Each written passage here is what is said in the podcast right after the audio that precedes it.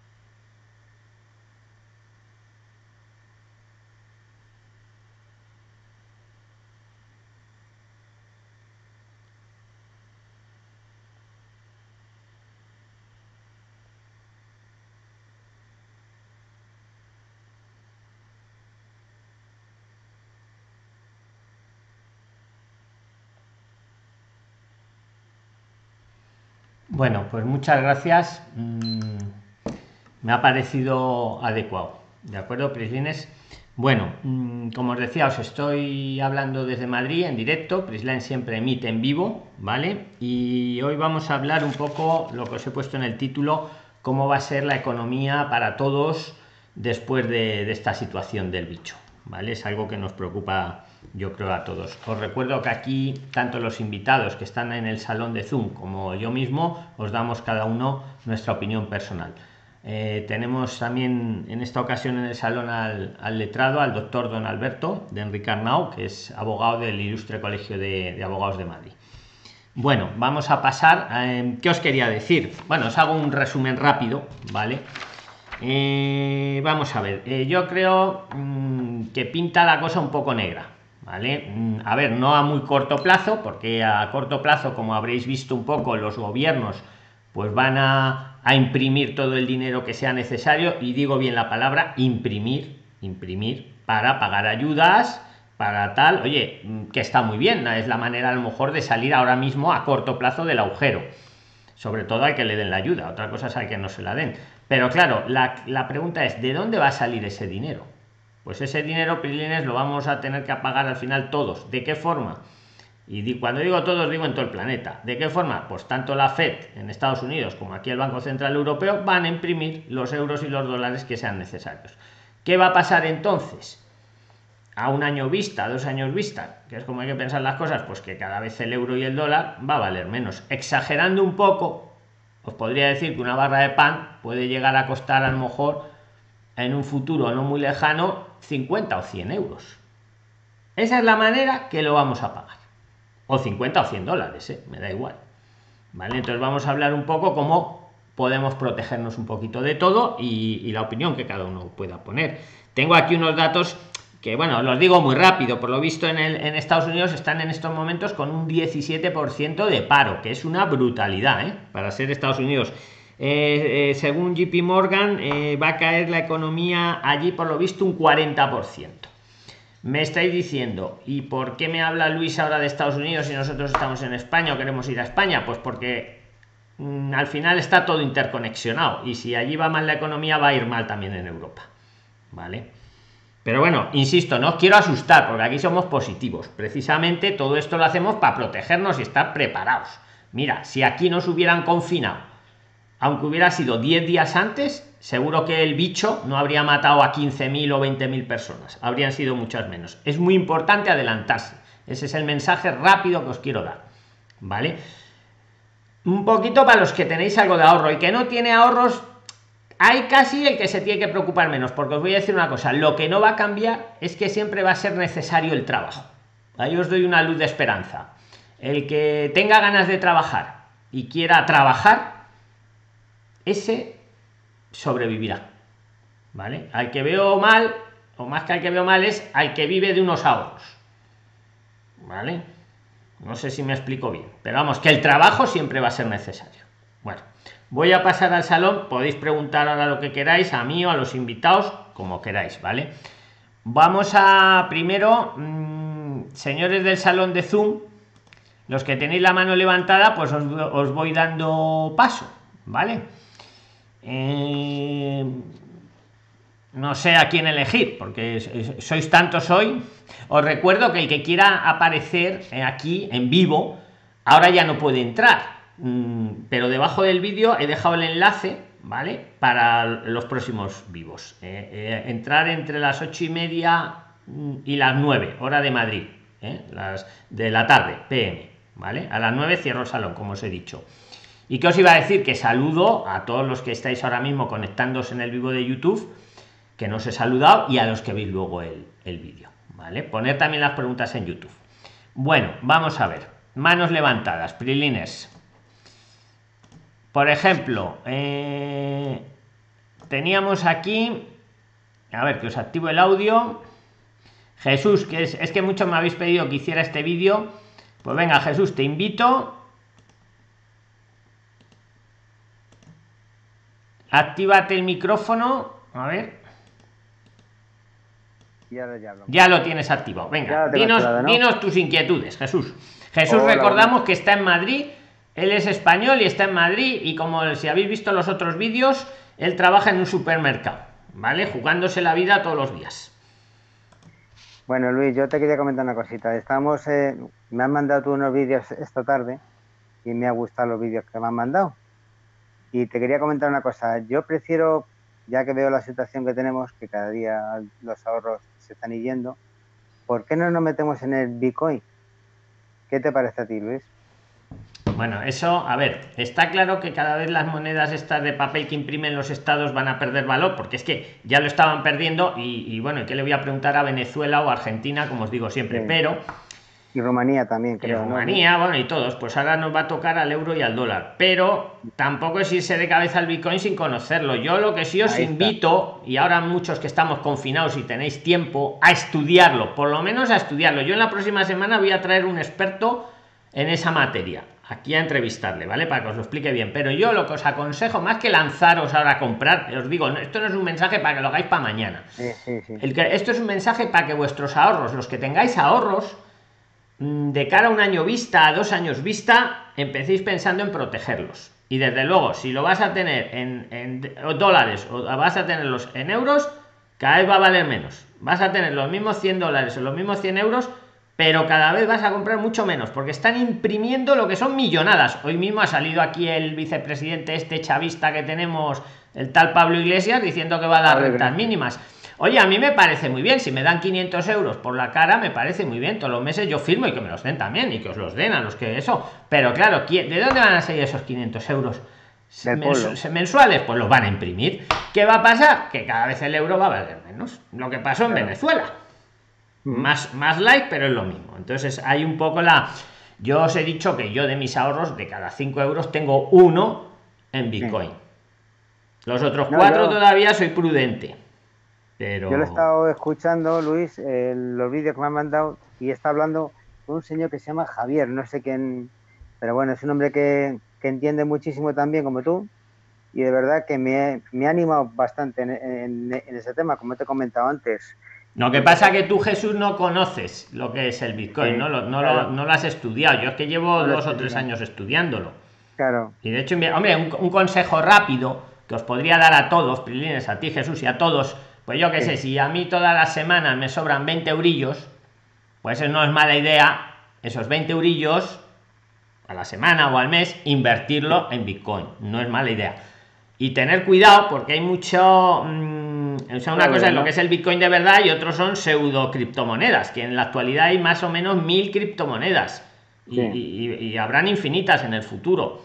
¿Vale? Pero bueno, eh, pero metiendo un 50 euros cada mes, ¿no? Por ejemplo, eh, meter 50 euros cada mes, 50 euros que te sobren, que puedas prescindir de ellos, que no los vayas a necesitar dentro de otro mes, sino que los puedas tener ahí un año o dos.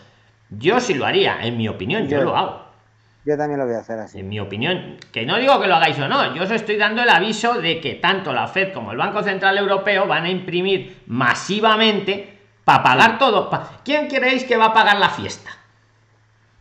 Nosotros. Lo van a imprimir, pero ¿qué va a pasar? Que, al final lo pagamos nosotros, porque tú tienes 100 euros ahorrados, pues cada vez el comerciante te va a pedir más, más euros por lo mismo. Por eso también digo que el que trabaje mm, también tiene un salvoconducto, ¿vale? Más preguntillas. A ver, por ejemplo, Norland, ¿no? Luego los que habéis intervenido podéis seguir interviniendo, incluso activando el micrófono si son preguntas rápidas. Venga, Norland, tienes. Hola, Luis, Hola. Dinos dónde estás, amigo, porfi. Eh, mi nombre es Norland, soy nicaragüense. Eh, soy nicaragüense, estoy ahora en San Sebastián, Y bueno, yo tengo una pregunta para don Alberto. Eh, por asuntos de documentación. Pero antes de la documentación, vamos a acabar con las de dinero y luego ya pasamos a las de documentación, ¿vale? Te dejo ahí en la espera. Levantar a la mano los que tengáis de dinero y luego pasamos a las jurídicas, ¿vale? Para tener un poco de orden. Déjalo ahí, Norland, deja la mano. Eh, ahora, como distingo lo que pasa? Bueno, paso a otro que tenga de, dinero y luego pasamos a las jurídicas.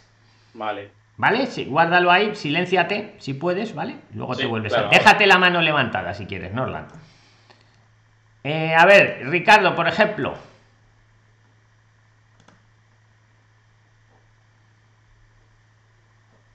Activaros el audio, Prilines.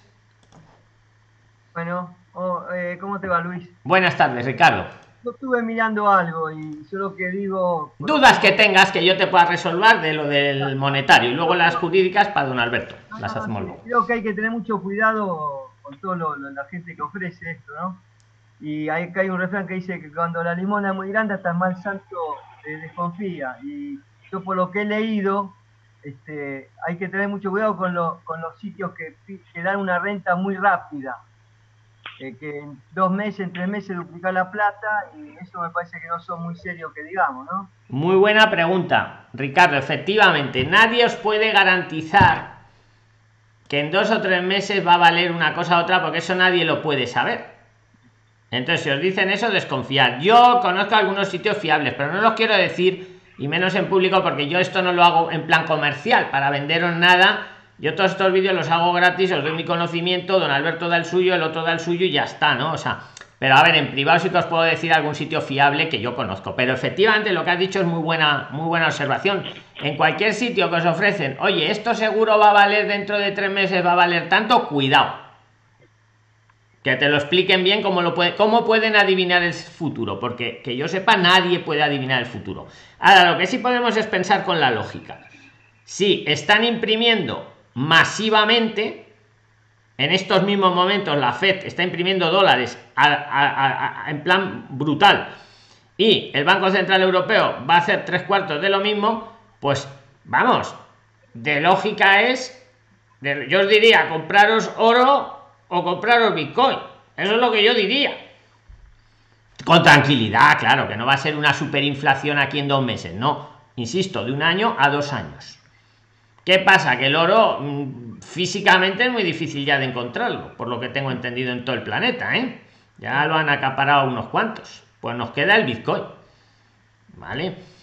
Pero cuidado que hay mucha por ahí mucho engaño de gente que se aprovecha del desconocimiento de otros y ya está ahí. Mira, hoy me decía Ariel que iba a comprar Bitcoin Cash y le he dicho quieto, que no es lo mismo Bitcoin a secas que Bitcoin Cash.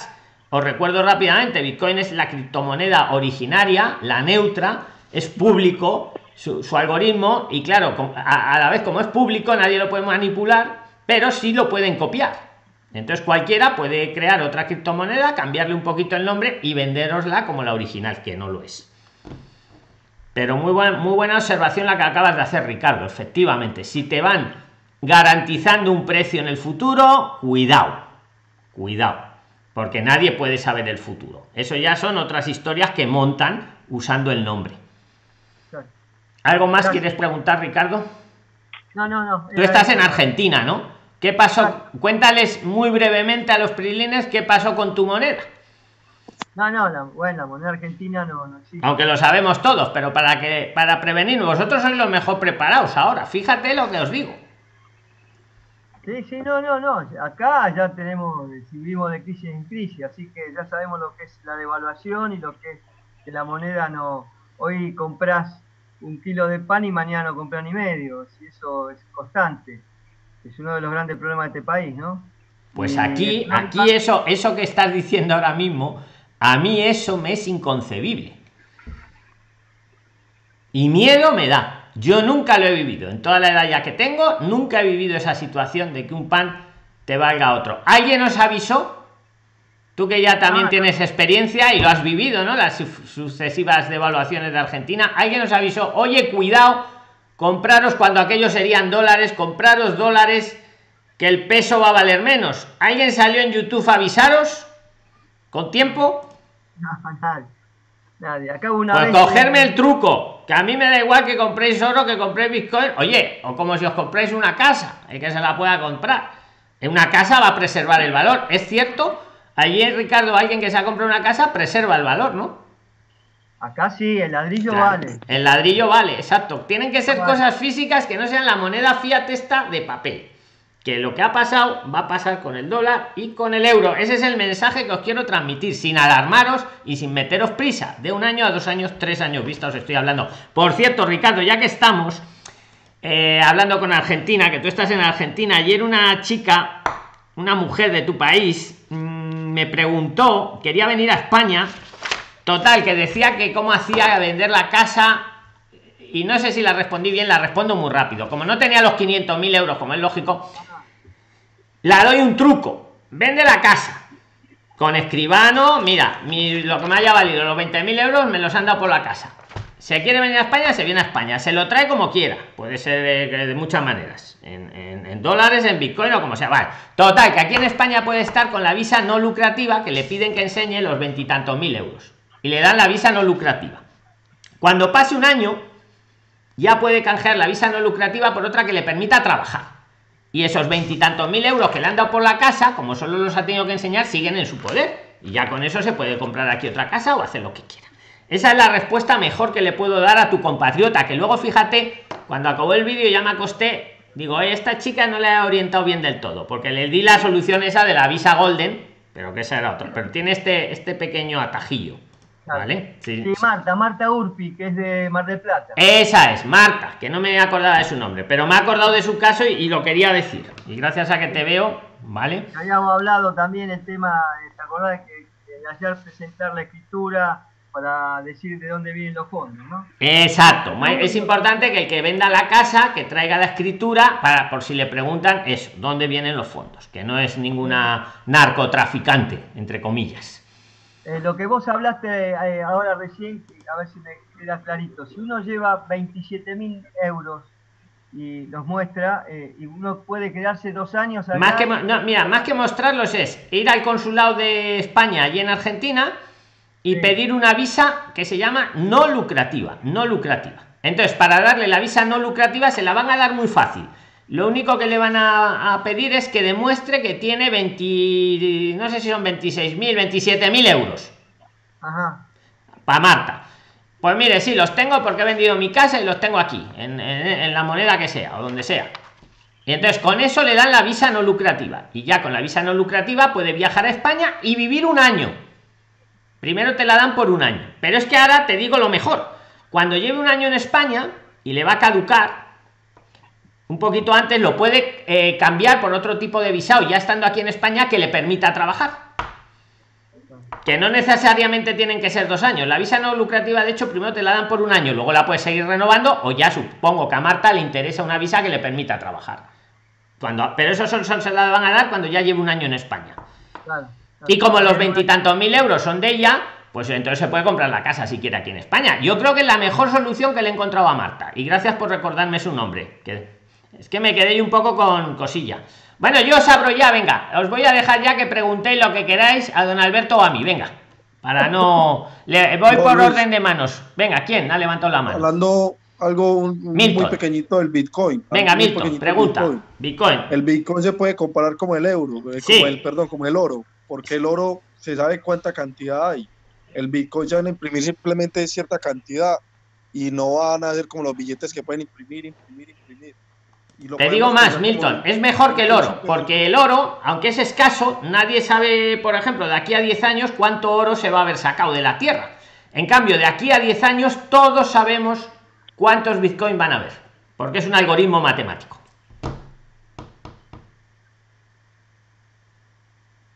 Milton. Se ha silenciado Milton. Bueno, explicado. Milton, ¿sigues ahí? Milton. Sí, sí, sí, Luis. Vale. Sí, sí, sí, Luis. Ha quedado, ¿no? Más, yo te diría que... es más escaso que el oro, porque el oro siempre se puede encontrar una nueva mina, un nuevo yacimiento.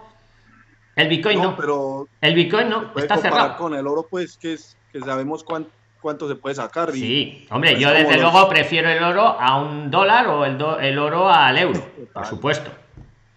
Y también eh, para los que, digamos, no tenemos ahorros y podemos, tenemos pensado empezar a hacer un ahorro. En vez de hacer un ahorro en un banco, en un CDT, Ey, voy. podemos ir invirtiendo en un Bitcoin. Y el Bitcoin tú puedes invertir si quieres 20 euros, como si inviertes un euro. Pero bueno, es que un eurillo a lo mejor ni te compensa, pero tú puedes comprar 20 euros de Bitcoin perfectísimamente. Y puedes guardarlos en tu propio móvil. Ahora, luego no pierdas la clave. La clave no la pierdas, porque si se, luego se te pierde el móvil, tienes la clave de respaldo y en otro móvil los puedes reconstruir, en otro monedero, que hay monederos que los llevas en el móvil. Pero la clave no la perdáis nunca, porque si pierdes la clave has perdido los bitcoin. Porque aquí no vale ir al banco luego a llorar que he perdido la clave de la tarjeta. Lo importante es que el Bitcoin no tiene intermediarios, es simplemente usted con su dinero, usted verá quién se lo da, quién, todo eso. Exactamente, yo al señor de Colombia que hablábamos antes, podríamos mandarnos el dinero, o Marta, por ejemplo, que vende su casa en Argentina, lo puede mandar para acá directamente. Vamos, va con ella, va en su móvil, que en realidad está en la nube, está en la blockchain. El móvil tiene las claves para acceder a esos bitcoins. Da lo mismo que ella esté en Argentina que esté en Madrid, da lo mismo. Sí, muy Uy. importante que la gente estudie y que vaya aprendiendo, vaya aprendiendo cómo se mueve esa, el Bitcoin. Sí, es lo que quiero yo, que estudiéis un poquillo el tema, que lo estudiéis. Yo llevo ya unos años estudiándolo y ya un poquillo como usuario me lo conozco. La semana que viene os traigo un experto. Dinos, Jorge, que has levantado la mano. Venga, yo os voy invitando. Venga. Listo. ¿Cómo está Luis? Eh, habla Jorge Moreno de, de Cali, Cali, Colombia. Eh, soy paramédico. Eh, yo tenía algo, o, o he estado pensando en algo, es cómo reactivar la economía en España, cómo van a hacer los españoles para reactivar la economía. Perfecto. Y entre una de esas cosas, entre una de esas cosas, estaba pensando yo que eh, para reactivar la economía en España es el turismo. Una es el turismo, porque el turista va y deja el dinero allá. Correcto. España vive, vamos, su, su, su gran fuerte es el turismo. Efectivamente. Sí, Jorge. en ese, en ese orden de ideas, en orden de ideas para las personas que, quiere- que quieren viajar en España en el momento de que, de que vayan a viajar, yo tengo dudas o dos preguntas.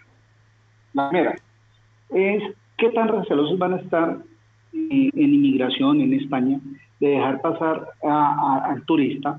No importa si se va a quedar o en realidad va de turismo, con el tema de lo de que ha pasado con el bicho, va a decir, no, pues si este viene, por ejemplo, de Colombia, Colombia... Pues mira, te lo voy a, como te cojo la pregunta y para darle un poco de dinamismo al vídeo, Jorge, te entiendo la pregunta, van a estar igual que estaban ahora, solo que además, Jorge, además le van a añadir que igual te hagan una exploración médica rápida de esta, de a ver, pues mire, yo tengo aquí un certificado de que yo no tengo el bicho. O con un termómetro, pero esa de- o que te hagan una prueba allí mismo, un test rápido, que supongo que para junio ya lo sabrán, habrán masivamente. Eso es la diferencia que va a haber.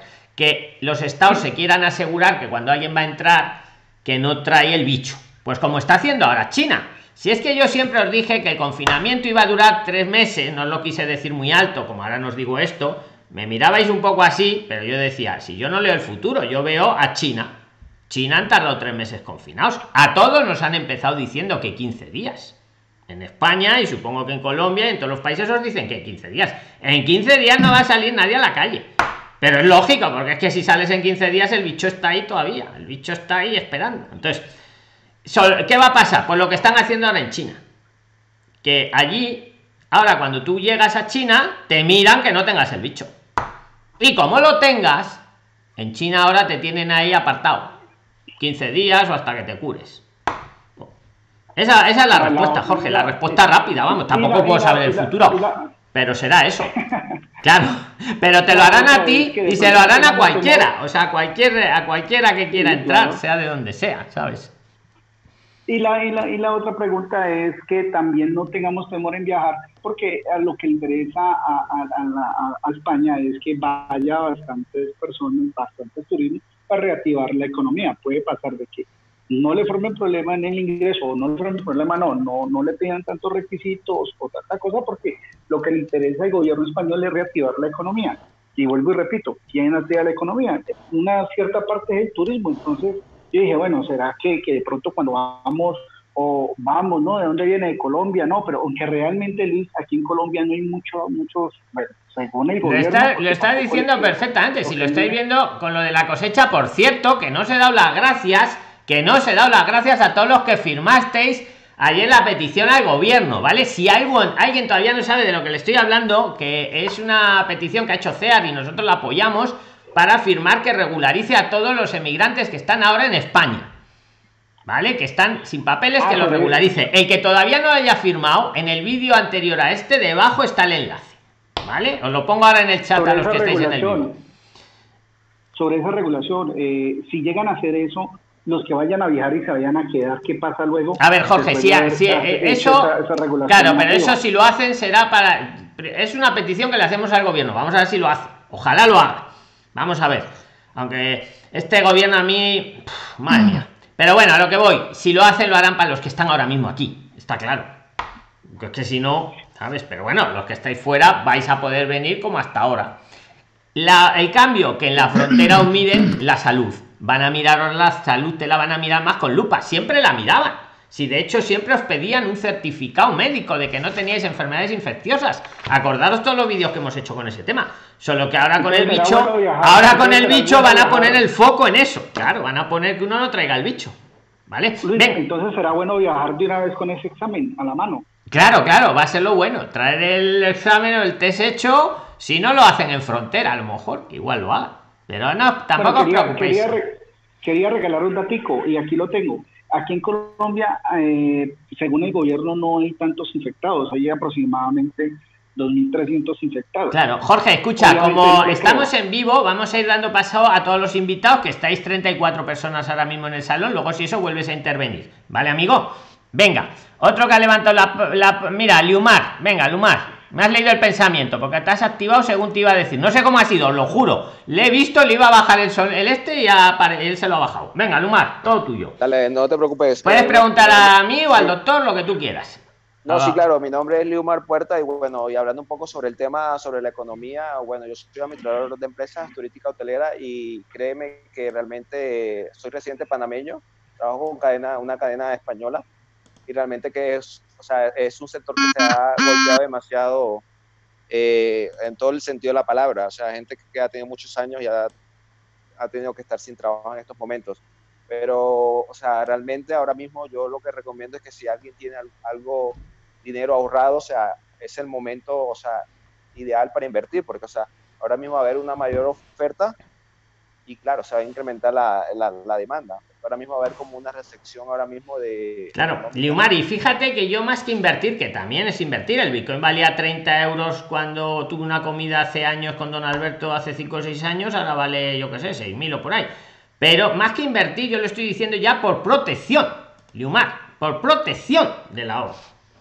No sé si... por eso, no solamente el que tenga Bitcoin, sino ahora mismo el que tenga cualquier persona que tenga ahorro, es el momento ideal para invertir. ¿En qué le aconsejarías tú invertir, ya que estás ahora mismo aquí? Según tu conocimiento y tu experiencia, de lo que sea, de lo que sea. ¿Tú qué, harías tú? Eh, o sea, por lo menos es el momento ideal para invertir en tierras, eh, propiedades, que eso a la final eso su valor no se, nunca se va a depreciar, sino se va a mantener. Correcto. o sea, se va a valorizar con el. Exacto, una tierra siempre va a ser una tierra, una casa va a ser una casa un pedazo de oro va a ser siempre un pedazo de oro y un pedazo de bitcoin es lo que os quiero decir también será un pedazo de bitcoin es, por, ahí, por ahí un poco o sea lo que tienen dudas, o sea, digamos, porque, o sea, yo, yo desconozco realmente sobre el tema de Bitcoin, lo he escuchado, pero nunca lo he. Miradlo un poco, sin prisa, yo no os digo, oye, comprar, no, no, que lo estudiéis un poquillo. Sigue, sigue, Liumar, pero, no, y hay, dos tipos de personas. Hay personas que prefieren tener las cosas de este lado y decir, bueno, esto es tangible, lo quiero tener aquí. Pero hay hmm. como personas que no tienen, o sea, saben, son visionarios y dicen, bueno, esto no es tangible, pero puedo tener esto, estas ganancias a, futuro. Pero coincides que te guardaran el dinero en un billete, en un en, euros o en dólares, o como era en bolívares argentinos antes, o pesos, o sea, perdona, bolívares venezolanos, si no me equivoco, y pesos argentinos, mejor invertir en algo, ¿verdad? En algo tangible. Sí. Exacto, ahora mismo esta es la oportunidad ideal, o sea, para los que tienen ahorro, o sea, de, tener su dinero, o sea, fluyendo, o sea, pero hay que ser muy sabio en, en, lo que hay que hacer, porque, o sea, claro, no voy a invertir en acciones en un hotel, porque realmente la, y tener cuidado, porque también a veces tener cuidado que hay mucho engaño por ahí en la vida en general, exactamente. Y ir con prudencia, sobre todo ir con prudencia. Pero vamos. Bueno, ¿quieres añadir algo más, amigo? No, listo, eso, eso, era el tema. Eh, tengo una pregunta, pero sí sería o sea, al final, que como para ir con la secuencia de, de, la, digamos, de, del en vivo. Vale, perfecto, perfecto. Pues, pues venga, doy paso a otra persona, luego los que podéis intervenir si, cuando queráis y da tiempo, ¿vale? Eh, reiniciáis el audio y decís lo que queráis cuando sea. A ver, eh, Norland, me parece que te toca, Norland, a ver. Ya estás ahí, sí. Ya te escuchamos. ya te escuchamos. Bueno, eh, te decía, mi, mi, Dinos dónde estás, perdona. Sí, sí, bueno, estoy en, San Sebastián. Ah, sí, sí. Sí, soy de Nicaragua. Yo tengo un año y un poco de estar acá en, en España. Y mi situación, eh, cuando recién llegué a España, yo solicité un NIE, y el cual me lo dieron, una, un documento que, que, figura un número de identidad extranjero, y eh, hubo alguien que me consiguió un precontrato y me hicieron, eh, me asignaron un número de seguridad social. ¿En qué fecha fue, Norlan, eso? Eh, ¿Cuándo te dieron el NIE? el, NIE fue exactamente, perdón, 19 de marzo del 2019. O sea, hace un año ya, ¿no? Eh, Largo. Eh, sí, sí, hace un año. Yo, yo estuve, eh, en ese tiempo yo estaba por Sevilla y me hicieron un precontrato y bueno, me asignaron número de seguridad social y empecé a trabajar por allá. Pero trabajaba en el campo. y bueno, ¿y qué es lo que ha ocurrido, Norland? Luego terminó el ciclo y llegué ahora llego acá al País Vasco eh, y bueno, voy a empezar a buscar trabajo y ninguna empresa me contrata, aunque tenga el NIE, ni, y aunque tenga NIE y número de seguridad social, porque, me, porque no tengo un permiso de trabajo. Porque eh, se hizo básicamente, eh, no sé, dicen que no saben cómo me dieron un número de seguridad social si no tengo un permiso de trabajo porque bueno, sí. Vale, vale. Pues te voy a pasar con, te paso con don Alberto, que está ahí atento. Y, y, ya le repreguntas si eso, si es necesario. Don Alberto.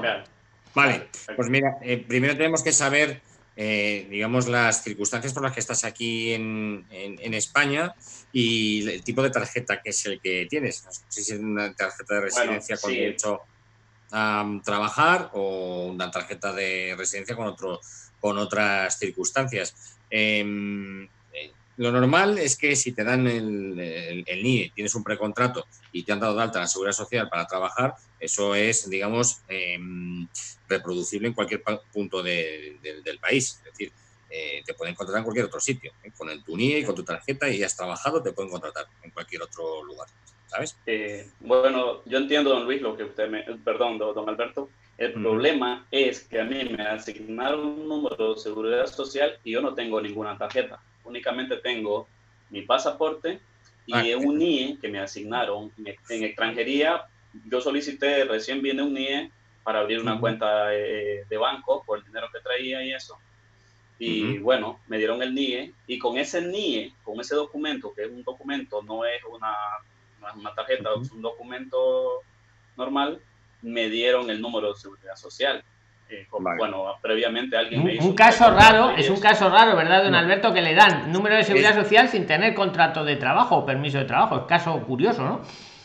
Pues es un caso extraño, pero no tienen no tiene ninguna, digamos, eh, problema, se digamos, te toca eh, tramitar una tarjeta de residencia y de, tramitar una tarjeta eh, tarjeta de residencia. Eso don Alberto, se le ha ido el audio, espera, se le ha ido el audio a don Alberto, ha dado un botón, no, no sé cómo ha sido. Ahí. Don Alberto, le hemos perdido el audio. Hola. Sí, ahora ya te oímos. Es que le habíamos perdido el audio, ahora ya le oímos. Ahora sí, ahora está bien. Es que me ha entrado una llamada. Ah, vale. Pues le ha vuelto a entrar la llamada. Don Alberto, le ha vuelto a entrar la llamada. Venga, pasa otro Prilines. Don Alberto, que le están llamando. Ponga su móvil en modo avión. Cuando estamos en la consultoría, el móvil en modo avión. Porque si le llaman por teléfono, perdemos a don Alberto. Le hemos perdido. No, es que mira que he dicho que no me llamen ahora y no se han debido de enterar. No, te decía que si tú tienes la documental, es decir, el, un número de, de, seguridad social, tienes una, una, identificación de NIE y tienes eh, un contrato, digamos, de trabajo que ha sido sellado, digamos, adecuadamente en el servicio de empleo, pues con eso lo que tendrás que hacer es tramitar una tarjeta de residencia y de, y de trabajo, un permiso de trabajo por cuenta ajena. Eh, yo, yo, este, cuando yo no tengo ahora contrato, porque como, como Pero lo has tenido, ¿verdad? Bueno, cuando empecé a trabajar, eh, no, en la, cuando empecé a trabajar en esta empresa, únicamente llevé el número de seguridad social y ellos me dieron de alta sin necesidad de un contrato. Ellos me dieron previamente fue un documento para llevar a la seguridad social que me asignaran el, el número de afiliación, me dieran un número de afiliación y, y, y, con eso me dieron de alta, no me hicieron un contrato. Pero yo tengo eh, yo puedo entrar a la seguridad social, veo las cotizaciones que tengo. Sí, sí, tú tienes eh, tu número de la seguridad social, está claro. Pero el y ahora, oye, pues mira, yo lo haría. Oye, ¿y por qué no te vas a otra empresa? Y con tu La empresa lo que quiere es tu número de la seguridad social para contratarte, no te piden más. Teníamos un caso de alguien que. que Aquí eh, te digo, Luis. Dime, venga, dinos, dinos. Sí, fui a 14, a 14 entrevistas de trabajo, fui a 14 entrevistas de trabajo en una semana eh, porque, Pero abrevia, Norlan, abrevia. ¿Y qué pasó? Que nos tienes en vilo. Porque no te, no te dan, porque a la hora de hacerte el contrato te exigen que tengas un permiso de trabajo y es lo que no tengo. Dicen que no entienden cómo tengo número de seguridad social sí, sí, no sí. tengo un permiso de sí, a mí me pasa lo mismo la administración como principio legislativo y como principio, digamos, de procesal es que no puede ir en contra de sus propios actos. Eso viene en la ley. Entonces, ¿hay qué consejo rápido le puedes dar a Norland? Y si no, luego lo habléis en privado, don Alberto. Venga, venga, que tengo a toda la audiencia esperando. Una tarjeta de residencia con derecho a trabajo. Se podría recuperar una tarjeta, ¿no? Claro eso, donde, eso lo hago donde, Lo habla luego con don Alberto, Norla. Te paso aquí en YouTube. Te pasa ahora ahí el teléfono, venga, venga. Perfecto, gracias, gracias. Venga, hasta ahora, hombre, hasta ahora. Vamos a ver, venga, más manos levantadas. Eh, pues Moto G-Play, venga, Moto G-Play, te acabo de iniciar el audio. Ahí, te lo he iniciado y te he borrado. Espera. Moto G-Play. Ahí estás, ya estás, ya estás. Moto G-Play, donde estés, puedes hablar. Moto G-Play. Moto G, em, G-Play no se ha ido. No sé dónde está.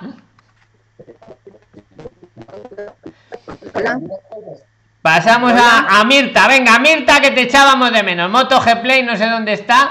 Mirta. Ah, ¿Qué guerra tenemos con los audios, por favor? Nos lo iniciamos a la vez. A ver, Mirta.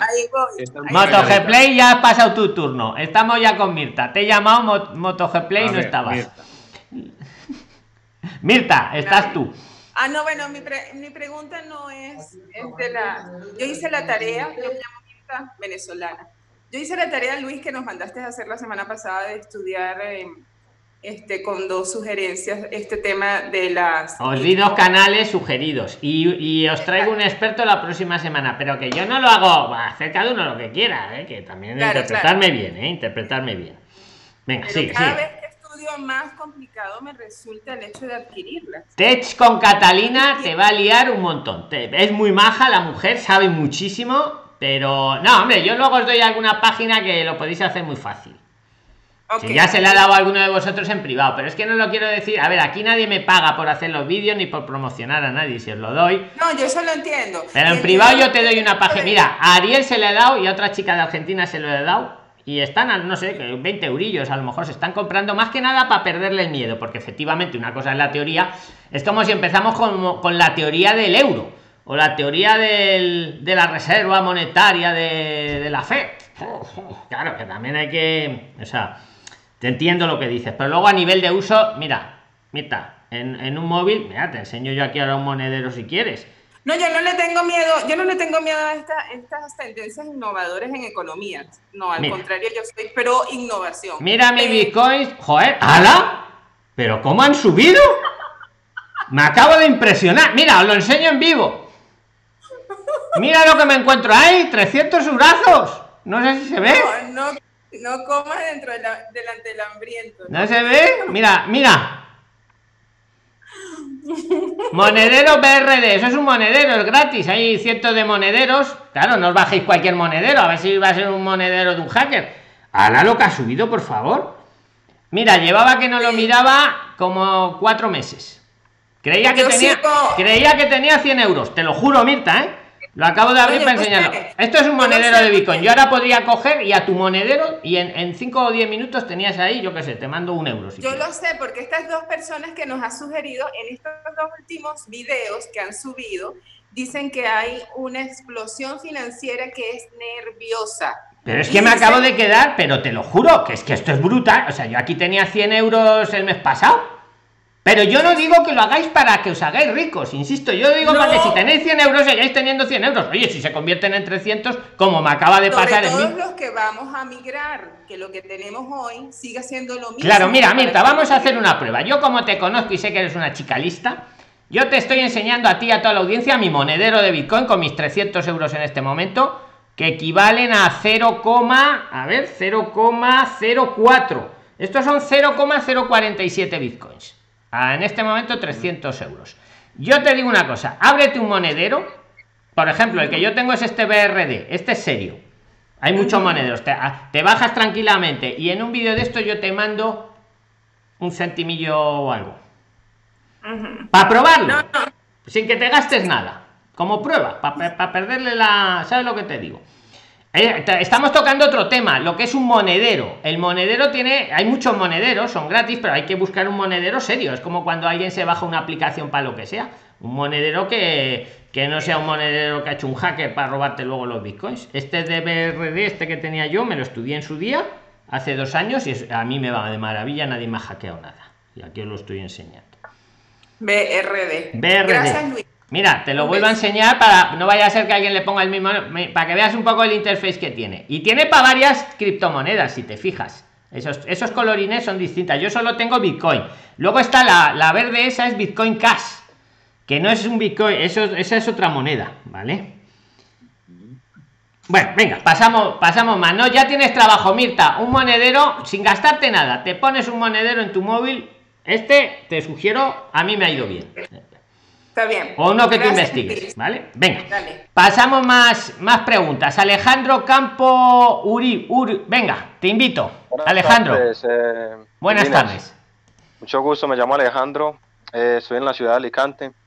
En agosto del presente año cumplo dos años aquí en España y tengo 21 años.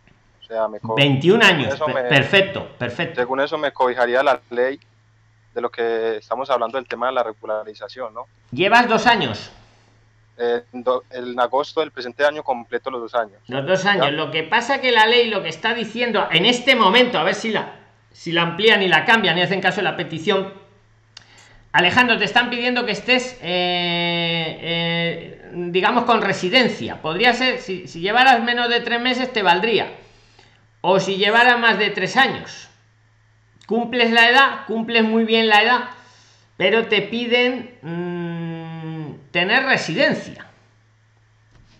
Porque el primero el ministro dijo que era para todo el mundo de 18 a 21. Y lo dijo y tenéis la rueda de prensa del ministro íntegra, las dos horas en el primer vídeo, la tenéis ahí, y tenéis también el momento completo. Pero es que luego, estudiando el BOE, una cosa es lo que dijo el ministro, que te dicen en la tele las cosas, dijo de 18 a 21 años todos Lo dijo así, está en la rueda de prensa, no os lo digo yo, comprobarlo. Debajo del vídeo de ayer lo tenéis, no, del de antes de ayer tenéis la rueda de prensa entera. Con él, que dice de 18 a 21 todo el mundo. Vale. Nos lo creemos, os hago el vídeo. Llega la noche, publican el BOE, te lees la letra pequeña del BOE, ahora pasamos a don Alberto que nos lo corrija, y, dice que sí, de 18 a 21 todos los que tengan residencia. Que no tengan permiso de trabajo, pero sí residencia. Vale. eh, Amigo, ¿qué entiendo por eso? Un turista con tres meses tiene residencia. Y luego, ¿vale? Ahí eso. Pero escucha, Pero- no te desanimes. Ahora pasamos a don Alberto, porque esto seguramente lo amplían, porque así no van a llegar a las 80.000 personas, Mm. seguro que no llegan. Y se va a quedar la cosecha de, de España sin recoger, que a su vez abastece a Europa, lo que os digo siempre. Te voy a pasar a don Alberto, a ver qué te dice él, si tiene alguna noticia nueva, porque esto lo están cambiando día sí y día también. Don Alberto, Pues, ¿qué tiene que añadir de esto? La verdad, la verdad es que es como tú dices, Luis. eh, todos aquellos que tengan entre 18 y 21 años han sido segmentados por edad, pero siempre y cuando los extranjeros estén de manera regular, no irregular. Irregular es que tú estás durante tres meses con, de turismo aquí, estás regular. Una vez que termina tu visa turística, ya no estás regular. ¿De acuerdo? Entonces, es decir, que todos aquellos que estén regulares, que les haya caducado o hayan terminado eh, digamos, sus vencimientos de tarjeta o estén en plena tramitación durante el estado de alarma, se les prorrogará automáticamente ¿eh? para poder trabajar en el sector primario. Pero si no está regular en este momento, no, ¿verdad? Aunque tenga No, no. los 20 o 21. No, Pero eso no quiere claro, decir que lo cambien, que lo vuelvan a cambiar y si lo cambian va a ser en la próxima Igual lo semana. cambian. Igual lo cambian, pero de la Sí. forma que tienen de publicar las cosas en el telediario es que parece que dicen que todos los extranjeros van a poder estar en España eh, No, regularmente. No, no, no, no, eso no es así. no, pero es que nos lo dicen así, ¿no? Y lo dicen así todo y que van a darle a Lo dicen todos. así pues para que, pues eso, para vender, para vender, marketing. Pero Eh, bueno, don eh, Alberto, no os desaniméis. Alejandro, eh, esto seguramente cambia. Yo te lo ha- hago la apuesta porque así no van a sacar 80.000 personas. Disculpa, Luis. Dinos. ¿Le podría hacer otra pregunta a don Alberto? Por supuesto, por supuesto.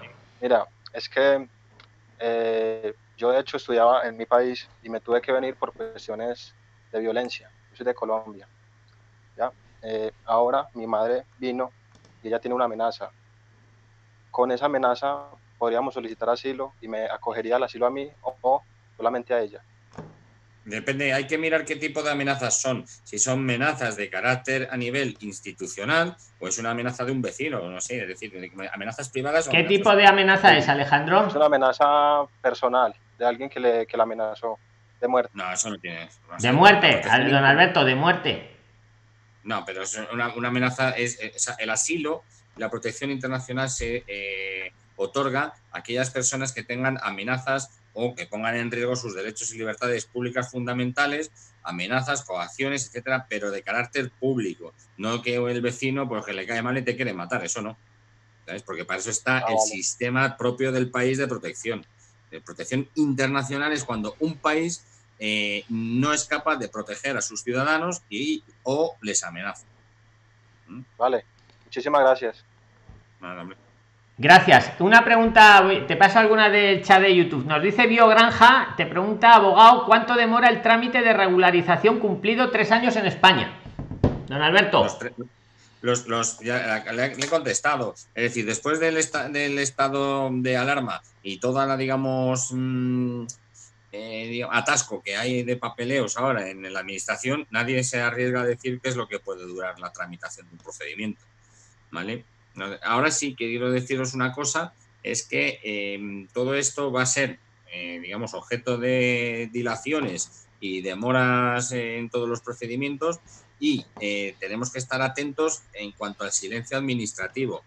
El silencio administrativo eh, mm, opera de dos formas, de forma positiva o de forma negativa. Si es, positivo, si tú introduces o interesas de, de, de parte en la tramitación de un procedimiento de asilo, eh, la Venga, iniciación don del Alberto, mismo- venga, venga.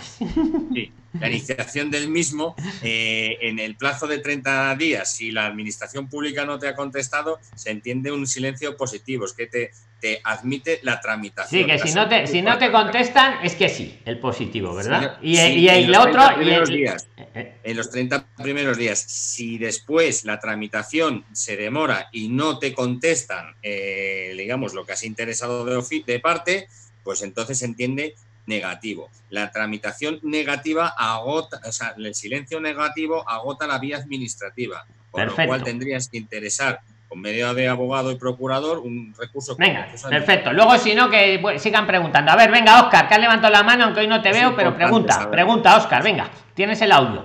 Oscar Escobar. Sí, ¿qué tal? ¿Cómo están nuevamente? Aquí estamos, hoy no te vemos, pero te escuchamos muy bien, Oscar. Venga, haz la pregunta. Para Brevedad pido a todos, ¿vale? Que es que si no, no da tiempo, Prislines. Venga. Para don Alberto y para todos, para mis amigos colombianos que tienen problemas con amenazas en Colombia. Eh, don Alberto, en Colombia hay demasiada injusticia. Yo quiero mucho a mi país, respeto Mm. mucho al presidente Iván Duque, pero en el país tenemos una injusticia generalizada.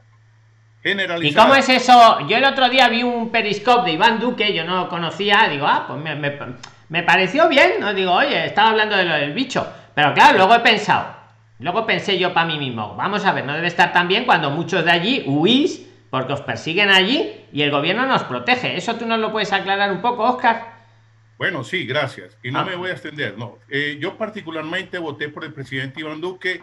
Yo realmente lo quiero mucho a él, pero es que eso es algo que va por encima de, la condición de, de presidente. Es una, es una cosa que, que va a la par de, la, de, la, de las instituciones colombianas. La injusticia en Colombia está generalizada y viene de, todas partes, de la oficial y de esa irregular de los, de los grupos alzados en armas y mafias. Entonces, estos amigos colombianos que se han expresado, tanto mi amigo eh, Hernández allá en Cali, que, que, que lo forzaron a decir eh, mentiras, eso es una gran realidad en Colombia. Y eso también- te pregunto, Oscar, ¿es un buen presidente de gobierno no lo puede cambiar? Porque yo también pensé, me recordó, aquí el presidente de gobierno que tenemos, lo digo yo primero, el Pedro Sánchez es un sinvergüenza. Y lo digo públicamente, un sinvergüenza y un mentiroso. Dice unas cosas y luego hace otras. Y mienta a todo el mundo y lo sabemos todos, para que veas que me mojo. Ahora yo te pregunto, un buen presidente, a mí el Iván Duque me pareció así en vídeo, claro, bien, pero luego vi que un chico cubano vio al Pedro Sánchez y decía, parece buena persona. Y yo pensé, sí, no sabes tú bien. Y, y digo, y luego cuando yo vi a Iván Duque pensé, a ver si me va a estar pasando a mí como al cubano cuando veía a mi presidente. Por eso te pregunto a ti, Oscar, ¿un buen presidente no puede arreglar esas injusticias? Yo te pregunto, no, desde no, mi desconocimiento. Eso, está- eso prácticamente está como en el tejido social de Colombia. Es una gran injusticia. El presidente es una persona muy buena, muy preparada. A mí me dio la sensación, pero claro, luego pensé, a ver, es un telegenésico de este, porque el que tenemos aquí también, la tele se le da muy bien, pero luego, madre mía, menuda... No, es un hombre que ha hecho cosas muy buenas, ha sido muy bien preparado, tiene una hoja de vida impecable, pero eh, eh, infortunadamente le tocó recibir el país en unas condiciones muy difíciles y después de un tratado de paz que se hizo con la guerrilla FARC aquí, de, de- en la cual hay una controversia grandísima porque más de la mitad del país no, no quiere ese, ese tratado, no se ajustó a ese tratado. Pero Dice, mira, es- dice Mariza, Oscar, perdona, eh, dice Mariza que las mafias son provenientes de los senadores, ministros, alcaldes y gobernadores. Nos dice Mariza en el vivo de YouTube. Por cierto, un segundo, Oscar, ahora la respondes. Poner un like si os está gustando el vídeo. Un like todos los que veis ahora mismo el vídeo en vivo y los que lo veis luego también. Un like. Y los que lo veis luego, suscribiros, que eso es que todavía no estáis suscritos y la campana nos ha avisado, con campanita. Oscar, tiene razón la es chica una- esta de YouTube. Sí, esto es una situación envolvente que va por encima del gobierno. Es, es algo que parece eh, eh, imperceptible, pero está por todas partes, ¿cierto? No necesariamente quiere decir que el presidente esté de acuerdo con eso. Es más, el presidente está combatiendo la injusticia, pero es enorme, debido a que nosotros tenemos infortunadamente una historia grandísima de, de violencias, de las guerrillas. Oscar, de- bueno, de- no nos vamos a meter mucho en política, pero léete ahora los comentarios que ponen en el chat de YouTube. Dice aquí Edwin Vila, dice Iván Duque eso. Es, es una- es muy controversial. Unos todos los presidentes son controversiales. bueno, pues vamos a dejarlo, sí, porque es que sabes lo que te digo, que el, nuestro que tenemos aquí, que sí te lo digo yo, porque al, de España le conozco bien, vamos, de hecho estudió en mi universidad, os digo una cosa, y no lo dice, porque era una universidad de curas, fíjate, y eso quedaba mal. Eso no lo dice. Bueno, pero a lo que voy, le ves en la tele y dices, qué maravilla de señor. Pero es que luego ves cómo actúa y es un mentiroso. No sé, eh, Iván Duque no sé cómo será, pero vamos, le están poniendo en el chat de YouTube. Yo me mantengo neutral, Prislines. Yo doy voz a Oscar, doy voz a vosotros. Yo no lo sé, yo hablo del de España, ¿eh? Dinos, Oscar. Yo respeto la controversia. Aquí en Colombia, unos pensamos de una manera u otra y hay que respetarlos a todos. Pero el hecho de, que la, la violencia está generalizada y que copa todos los estamentos en Colombia es una realidad. Para que usted, por favor, don Alberto, tenga eso en consideración con mis compatriotas colombianos, porque yo les entiendo el sufrimiento, como este muchacho que tiene a su mamá ya amenazada. Él, esta mamá va a la policía, a las instituciones en Colombia y nadie le hace caso. Va a la fiscalía, no le hacen caso. O sea que finalmente es el mismo Estado el que la está colocando en esa situación. Pero la cabeza del Estado es el presidente.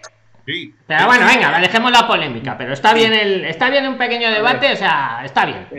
Nos entendemos. Lete, Oscar, lete, ahora lete luego lo que te ponen ahí en YouTube, lo que dicen de no te lo ponen a ti, lo ponen ellos. Oscar, brevemente, para decirte que yo soy el primero que sé que ayudar a las personas, yo soy el primero que voy a ayudarlos. Segundo, em, quería decirle al, al, amigo que me ha preguntado antes que eh, yo, en puridad de términos, lo que os digo es cómo funciona el asilo político y cómo la protección internacional, que está diseñada. Heidi, un momento, Heidi Chaparro, prepárate que ahora vas a entrar tú. Venga, acaba, don Alberto, tenemos que agilizar esto. Venga, venga. Está, está preparado para atender unas protecciones que el Estado en concreto pues, no garantiza la seguridad a los, a los ciudadanos.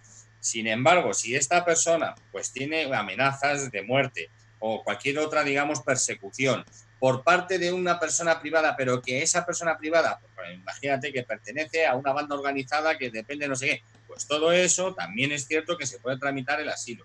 Yo no digo, eh, entenderme bien esto, que se otorgue el asilo. Yo lo que os digo es que aquí en la Administración española se admite a trámite las solicitudes y luego esas solicitudes se tramitarán con un resultado positivo o negativo. Pero claro que puede venir aquí y pedir el asilo. Luego ya, lo que yo no sé si te lo darán o no, pero pedirlo sí. Venga, vale. Alejandro Campo. Vale. Eh, doctor, muchas gracias. Quería, lo, que quería hacer énfasis era si en la medida en que esto se pudiera, y la pregunta sería, ¿abarcaría el asilo para mí también? Porque yo ya llevo más tiempo aquí, ella apenas llegó, ella apenas lleva eh, unos tres meses. A ver, el asilo por, eh, digamos, eh, digamos, deducción lógica y legal, eh, se pide en el periodo de un mes desde que entraste en el territorio. Pero también es cierto de que muchas veces lo han pedido. yo hice una entrevista a una chica que lo había pedido al año y se lo habían tramitado, por cierto, tramitado. sí, sí, sí. Es decir, el, periodo que te obliga a la legislación es un mes desde que entras en España. Lo que pasa que sí que es cierto, y volvemos a la legislación y al tenor del espíritu de la ley, es que si te estás, eh, digamos, te están mm, persiguiendo, te están amenazando, y a lo mejor eso ocurre después del mes que has entrado en España. ¿Me explico? Es decir, no es condición sine qua non que se tenga que cumplir un mes. Bueno, al caso concreto que es el tuyo, si tu mujer lleva aquí tres meses y tú llevas un año, vuelvo a decir lo mismo. Tú puedes pedir y solicitar la tramitación del asilo eh, en España. Venga, sí que puede. Escúchame, tenéis un montón de manos levantadas y quiero que participéis todos, pero claro, vamos a darle una ronda a todos, que me volvéis a levantar la mano los que ya habéis participado y luego se queda gente que no participa. O sea, los que habéis participado, bajar ahora la mano, luego la volvéis a levantar, ¿vale? Pero vamos a dejar primero que participéis todos por lo menos una vez. A ver, Olga. Olga Lucía Martínez, habla. Hola, hola. Oh, hola, bienvenida. ¿Dónde estás? Saludos, ahí te veo ya. Luis, eh, bueno, ¿cómo estás? Brevedad, ¿eh? eh como a todos, perdóname. Venga, Olga. Bueno, hemos hablado del asilo. Eh, ¿Cómo se hace para preparar previamente esta entrevista? ¿Tiene que ser eh, con, una, con un abogado o uno mismo lo puede hacer?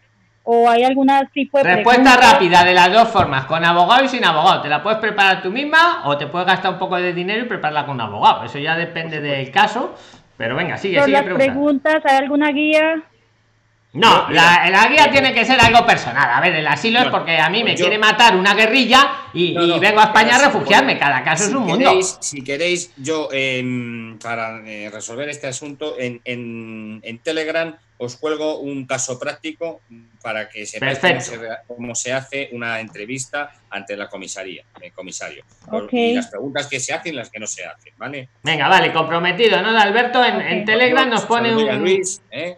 Y te lo, y os lo pone en Telegram para que sepáis, ¿vale? Venga, ¿algo más quieres preguntar ya que estás aquí? Gracias. Olga, ¿algo más? Bueno, sí, hablar sobre Bitcoin.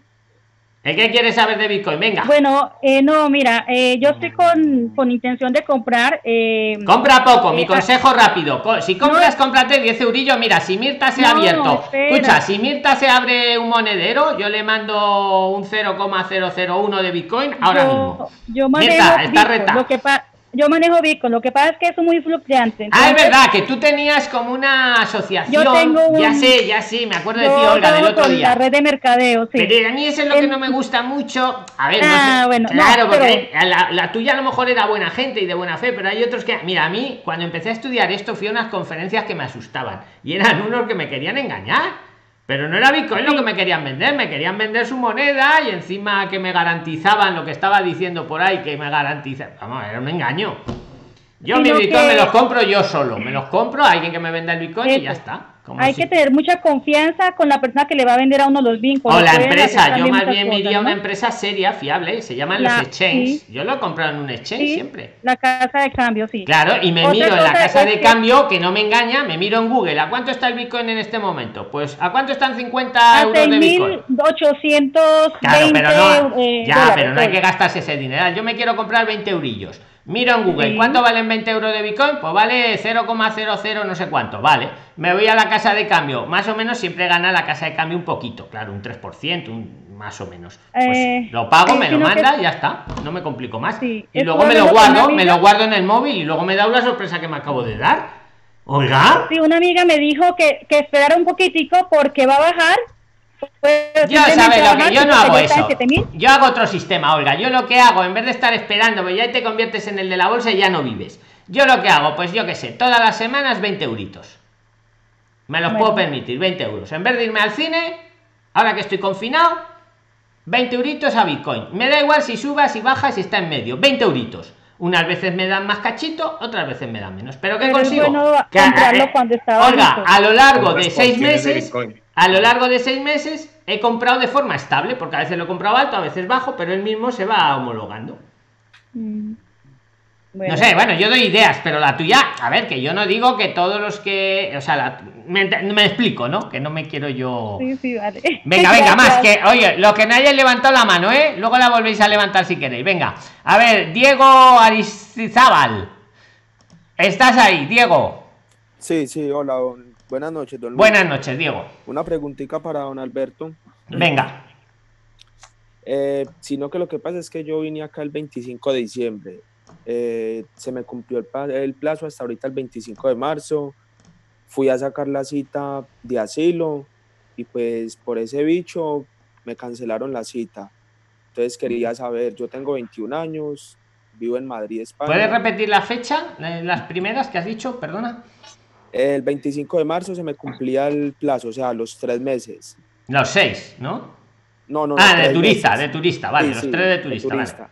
Entonces, como pues eh, supuestamente Se te ha el 25 congelado, de- se te ha congelado, amigo, desde el día. Eh, ¿Cuándo empezó la, la cuarentena esta, don Alberto? 14, 14. Pues desde el día 14 se te ha parado, todavía te quedan días de turista. Sí, eso, Claro, claro. entonces a eso es lo que me voy. Eh, supuestamente yo tenía que irme el 25 de marzo, entonces... No, no, ya no, ya no, desde el ese 14 bicho- se te ha parado el tiempo a esos efectos. Vale, y también pues quería preguntarle a ver si me cubría eso, pues no sé, lo de 20 yo tengo 21 años. Pues sí, tú sí entras, por fin, por fin, a día de hoy entras, Uno que porque puede si... entrar.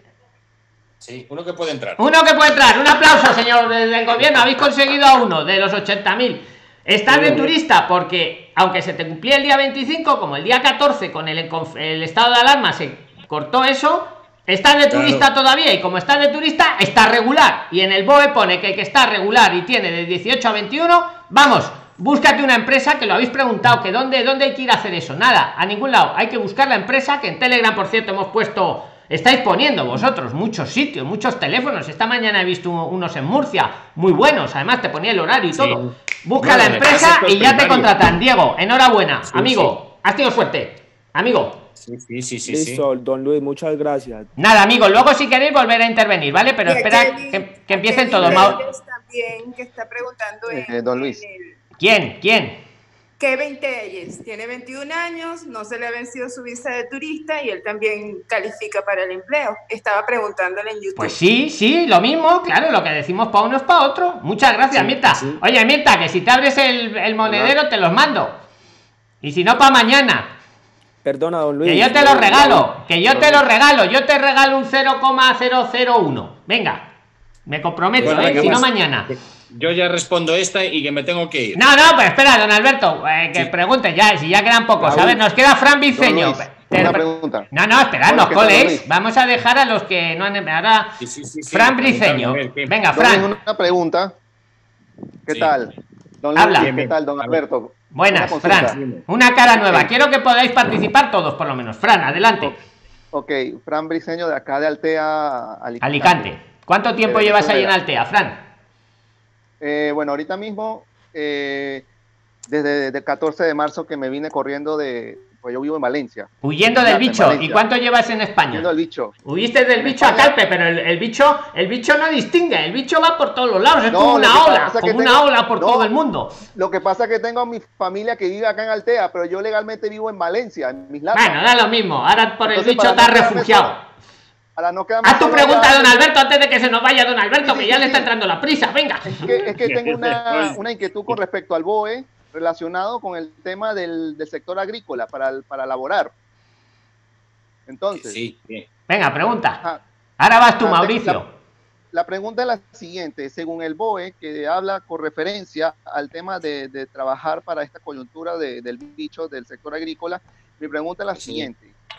Si, por ejemplo, yo que tengo eh, la hoja de resguardo eh, de protección internacional, ya con mi NIE mi- y, y- y toda la cosa, mi pregunta es, a pesar de que yo no tengo aún la tarjeta roja que me autoriza para laborar aquí en España, yo con esa hoja de resguardo, yo puedo laborar a nivel de sector agrario, aún no me hayan dado la tarjeta roja, porque a mí la, la- hoja de resguardo, que es la, la mal llamada tarjeta blanca, eh, se me vence el 5 de junio de este año.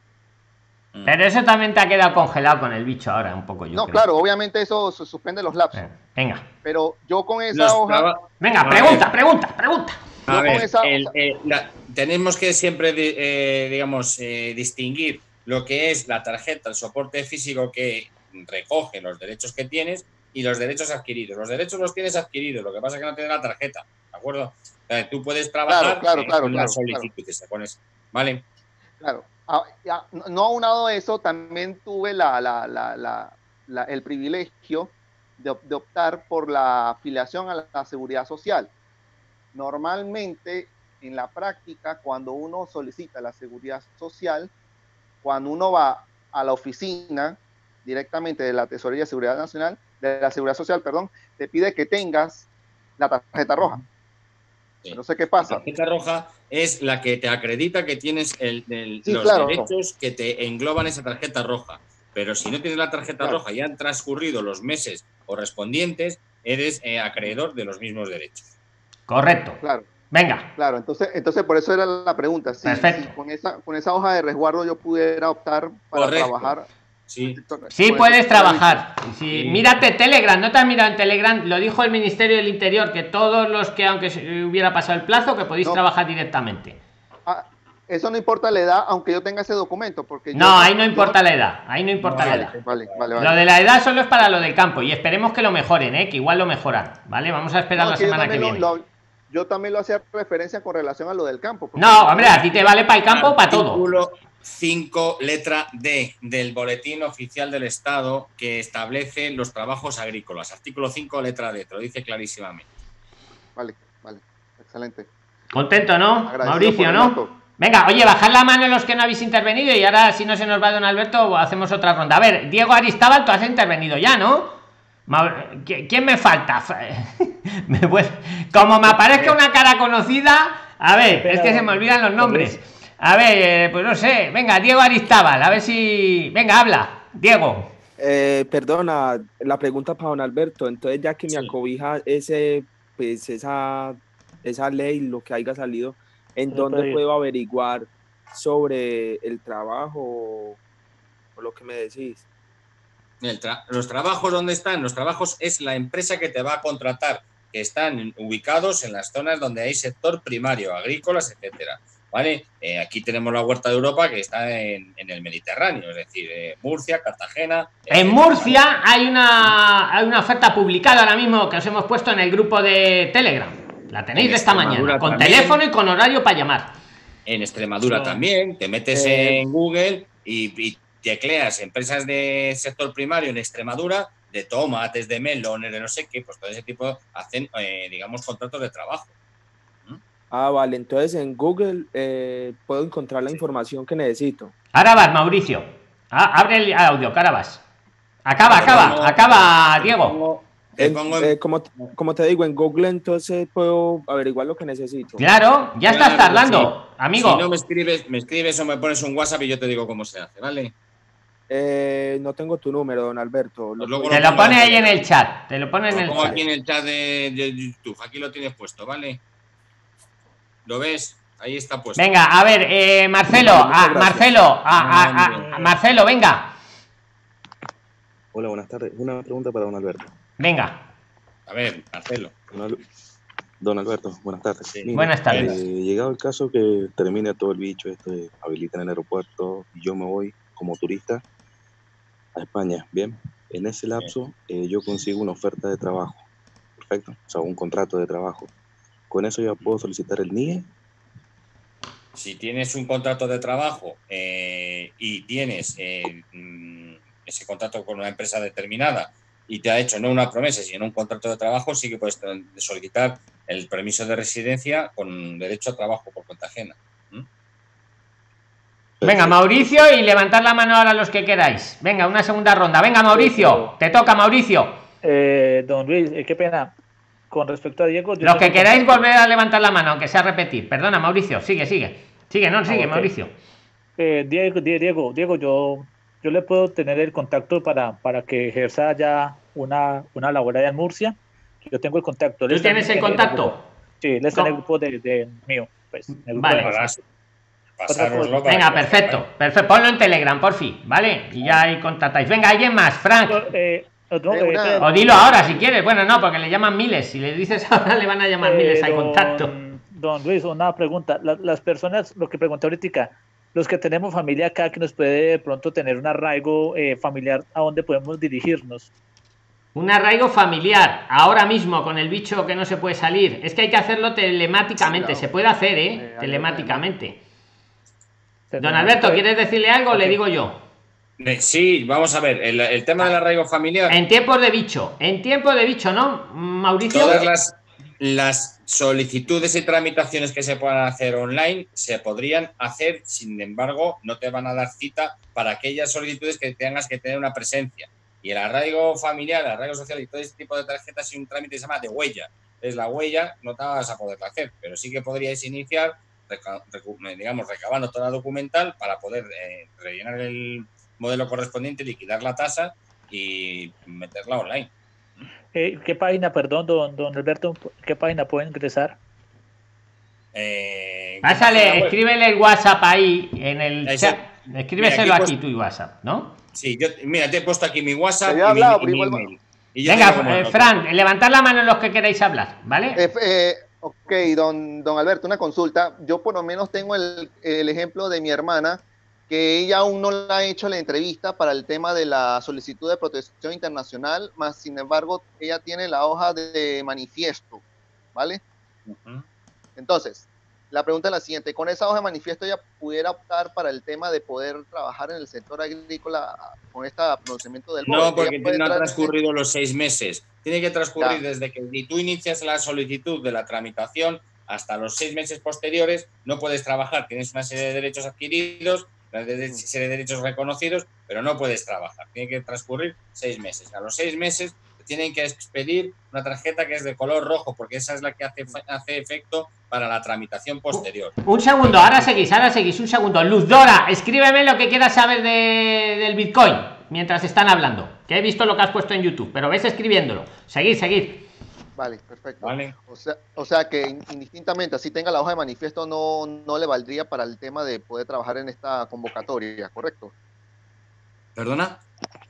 Que indistintamente, así no tenga la hoja del, del manifiesto de protección internacional, con eso no, no hay ningún manifiesto. A ver, que el procedimiento no es manifiesto, el procedimiento es que tú te personas en una oficina de asilo de refugio para eh, tramitar una solicitud y te dice, ¿cómo se llama usted? ¿De dónde viene usted? Eh, su NIE, su, NIE. Un, un, número de identificación de expediente, te dan un NIE, dices quién eres, tu identificación personal y familiar, y entonces a los seis meses te dan una tarjeta roja. ¿Vale? Y a los seis meses puedas trabajar, pero ahí no hay un manifiesto que tú manifiestas nada. Es decir, tú lo que haces es tramitar una solicitud. Y después de la solicitud, la solicitud lo que hace es que sigue su camino y se tramita lo que es la protección humanitaria o el asilo. ¿Vale? No sé Es si una me expliqué, posterior. ¿Vale? Cuando hablo de manifiesto me refiero al primer paso que se da cuando presenta por primera vez la solicitud Muy importante en la que, o comisaría. sea, Te refieres, eh, Fran, te refieres a cuando manifiestas tu intención de que vas a pedir el Ok. asilo, no a la cita. Sí, ya Ok. se lo. Vale. Ok, cuando vas por primera vez a la comisaría a solicitar El la protección internacional, la comisaría te da por primera vez una hoja blanca. Esta hoja blanca Pero no- esa no es la hoja, esa no es la verdadera hoja blanca. es. Esa es una hoja que dice que tienes intención de pedir asilo. Sí, sí, sí. Entonces, Eso es, otra, eso es- La eso es pregunta una es- cosa distinta. Vamos Sí, pero haz la es- pregunta, venga, Frank, que te escuchamos. pregunta Pero es es que es distinto. Espera, ver, espera, que haga la pregunta, distinto. Alberto. Venga. Venga, Fran. Ok, cuando tú presentas la, la solicitud de protección internacional, la primera fase es, al presentar los documentos, la comisaría te da una hoja que dice manifiesto de protección internacional con tus datos y con la fecha de la probable cita para la entrevista.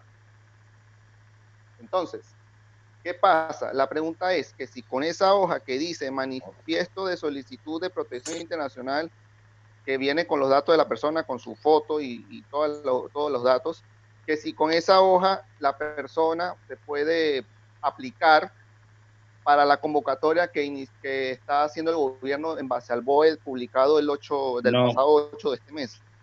Estoy tratando de explicar. No, esa no, Que no. porque hay que. A- Bueno, bueno. No, yo No, creo que no. no, no. Bueno, ya me estás haciendo la duda. ¿eh? Frank. Eh, vamos a ver, os explico. Es decir, cada comisaría, eh, digamos, y oficina se organiza de una forma determinada. Para hacer una solicitud, ¿vale? Se os da una cita previa. Como no vais uno Claro. o dos, que vais 300.000, pues entonces ese- esa bolsa de gente hay que organizarla. Ya, pero él no tiene la culpa, eh, don Alberto. Me está surgiendo la duda. ¿Qué edad tienes, Frank? ¿Qué edad tienes? 35. Ay, pero entonces no entrarías a día de hoy porque es de 18 a 21. Ahora, si tuvieras de 18 a 21, a mí por lo menos me está entrando la duda, porque tú estarías residiendo legal, don Alberto, porque aunque no le hayan dado la no, cita, No, no, no, no, no, no, no, no. No, ya, espérate, tiene- espérate. Que no. Vamos a ver, dejadme hablar. Que no. Que lo que tiene que hacer es lo que tiene es un como el que va a la carnicería y, pi- y pilla un, un número para que le toque la cola. ya, pero él no Pilla tiene la culpa, don Alberto, él no tiene la culpa que el carnicero no esté organizado y le dé no número vale para pedir nada. la carne. No vale para nada. Bueno, hay debate, Fran, hay debate. Pero bueno, por la edad no, por la edad no, a día de hoy. No, claro, lo que pasa es que hago la consulta porque en el, ¿Qué en quieres, el- en- quieres hacer? Déjale, déjale ver. que acabe, venga, y Que- pasamos. se, me va, se me va la batería. Venga, corre, venga, Fran, acaba que damos hago a la Juanet. consulta porque en la- hago la consulta porque la- en, la- en la- las, disposiciones normativas del BOE ha- hacen tres categorías, hacen tres distinciones. La primera, que la persona haya quedado sin empleo, ¿vale? Pongamos que es la que corresponde a la nacional española. La segunda, que aquellas personas que se le haya vencido el permiso de trabajo, de residencia, eh, por, por, por la categoría que sea a nivel laboral. Y tercero, la que entra en la categoría de 18 a 21 años. Entonces, aquellas personas que, por ejemplo, tienen la el resguardo, la hoja blanca con el NIE, que dice protección internacional, esas personas que tienen resguardo sí podían entrar en la categoría que dice las- los que tienen permiso trabajo vencido. Que no. Que no. bueno, venga, no discuta yo qué sé, venga. No, Eh, te dice la ley que estés en situación regular y tú lo que has escogido es el ticket de que te toca en la carnicería cuando te toca el turno. Bueno, eh, ya lo vamos a pasar a alguien más. Venga, Hanner, Hanner, te toca. Eh, muy buenas noches, mucho gusto. Mi nombre es Hanner Gutiérrez. Eh, bueno, estoy al- actualmente en Ibiza y quería hacer una pregunta. Eh, hubieron dos personas atrás que hicieron la pregunta, o bueno, un señor atrás hizo la pregunta que si estando aquí en España y conseguía un contrato de trabajo, podría tramitar mm, eh, la residencia. Bueno, dijeron que sí. Mi pregunta es, ¿qué tipo de contrato tiene que ser? ¿A un año, término indefinido? No, no, tienes un contrato de carácter laboral, punto. ¿Vale? Puede ser De temporal, laboral.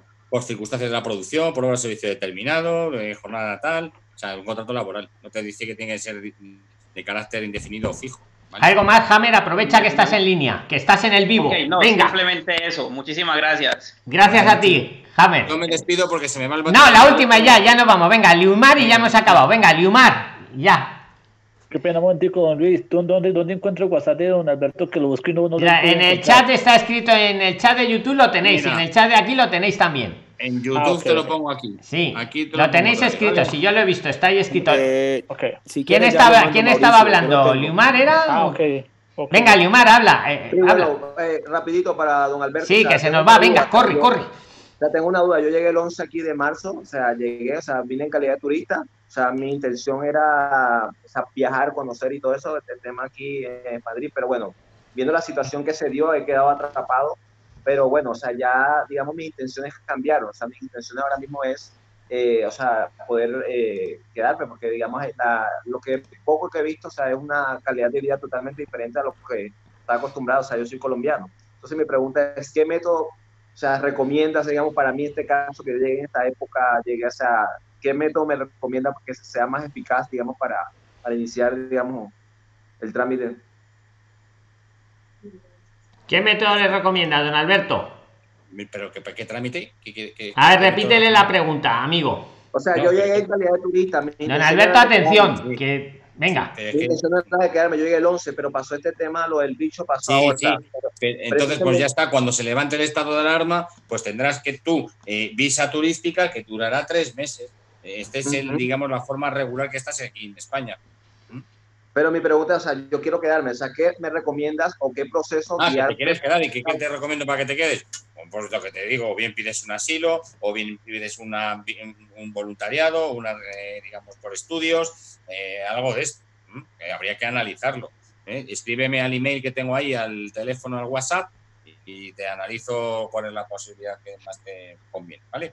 Dale, muy amable. El número termina en 466, ¿no? ¿Me confirma? Ese, sí, sí, sí, te lo pongo Dale, aquí. muy, muy amable. Dale, Venga, gracias perfecto, Prilines. Que, mm, que nada, que vamos a acabar ya el vídeo, ¿vale? Eh, Espera, que me despido de todos los Prilines, les pido un like. A ver, Prilines, si os ha gustado el vídeo, por favor, un like, un like, tanto los que lo veis luego como los que estáis ahora en, en el chat, un like. Y el que no esté suscrito, que se suscriba. Y muy importante, alguien lo decía esta mañana, hay mucha gente que no sabe que existe Prisline y que os estamos ayudando de forma gratuita y altruistamente, ¿vale? Eh, entonces, decírselo a, mucha gente que no lo sabe, ¿vale? Por ayudarlos a ellos. Y otra cosa, bueno, vamos a seguir hablando, ¿vale? Hacemos todos los días el vivo. Los que preguntáis que cómo estar aquí como invitados, tenéis el enlace a Zoom debajo de este vídeo, ¿vale? Entrar mañana a las ocho y media, hora de Madrid, y participáis. Y si no, pues en el vivo, en las preguntas del chat, ¿vale? Yo ahora me lo leo entero, que nada queda, nada queda sin, nada cae en saco roto, ¿vale? Venga, Prilines, muchas gracias, un saludo fuerte a todos. Chao, chao, hasta mañana. Chao, Prilines, chao.